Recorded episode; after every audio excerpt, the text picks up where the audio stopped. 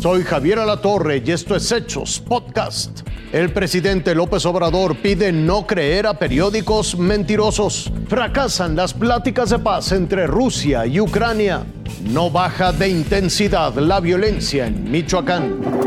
Las medidas tomadas por el mundo en rechazo a la guerra entre Rusia y Ucrania fueron vistas como un misil que llegó directo al Salón Tesorería de Palacio Nacional. El decidir no comprar petróleo ruso, no comprar gas, eh, pues ha tenido un impacto en los precios. Y esto ha llevado a que el crudo aumente, ya rebasa los 100 dólares por barril.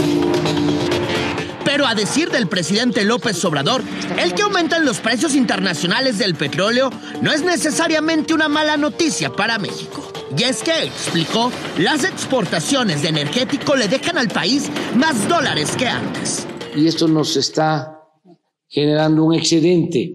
Ese excedente nos permite transferir o aplicar un subsidio para que no aumenten los precios de las gasolinas y de el diésel. Eso es lo primero.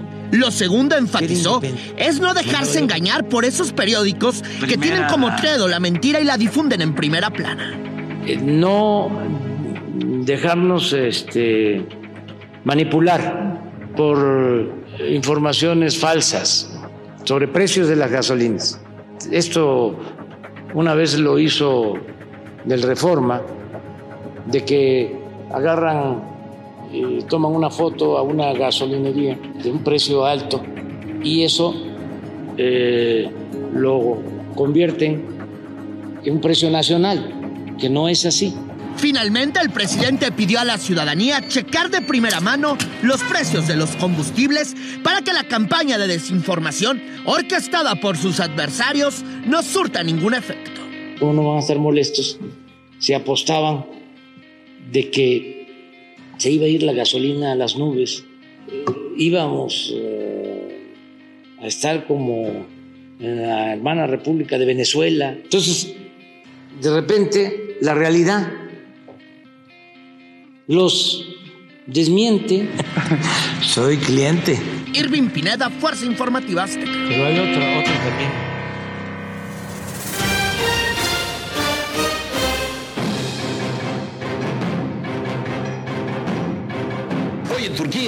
Rusia y Ucrania se reunieron para tratar de establecer paz, pero no hubo resultados. Tampoco pudieron establecer un nuevo corredor humanitario fuera de Mariupol, el sur ucraniano. Los rusos niegan estar bombardeando blancos civiles y acusan a los europeos y Estados Unidos de estar provocando a Rusia. Polonia, la vicepresidenta Kamala Harris advirtió que los civiles son intocables. Pero la Organización Mundial de la Salud dijo que los enfrentamientos dañaron centros de atención médica. Esto que usted ve es la supuesta destrucción de todas las armas químicas rusas en septiembre del 2017. Y esto más que usted ve aquí.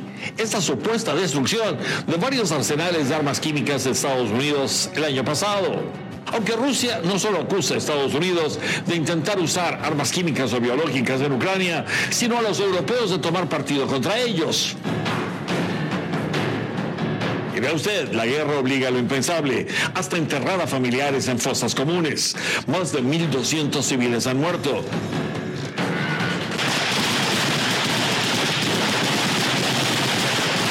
Vea también, el fuego es cruzado. Ucrania atacó a esta columna de tanques rusos en las afueras de Kiev. Mientras los misiles siguen golpeando ciudades como Shitomir, al noroeste, hay estimados no probados que más de 5.000 soldados rusos han muerto en acción y muchos soldados ucranianos han muerto también.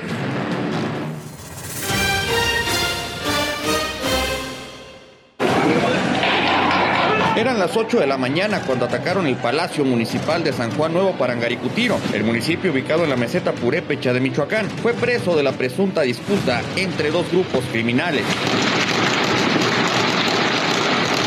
Habitantes dieron cuenta en video de la violenta incursión criminal. Recorrieron las calles disparando a todos lados. Este es uno de los avisos desesperados para que la gente evitara llegar. Que acá ya estamos en revolución en el pinche pueblo y ni vaya a venir para San Juan. Amanecimos en guerra ahora. Ya aparecemos allá los bueyes de Ucrania.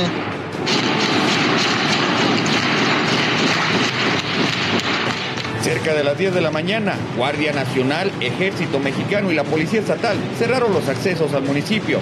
Hubo enfrentamientos con los delincuentes que ya tenían en su poder el ayuntamiento. Más tarde reportaron la captura de decenas y la muerte de cinco presuntos criminales. Hasta el momento se tienen registrados 32 detenidos. A los detenidos les aseguraron 37 armas largas, 5 pistolas, una ametralladora calibre 50 capaz de perforar blindaje y 15 artefactos explosivos. La Fiscalía de Justicia aún no da más detalles de lo ocurrido en este nuevo episodio que mantiene a los michoacanos bajo el yugo de los criminales. Marcos Morales, Fuerza Informativa Azteca.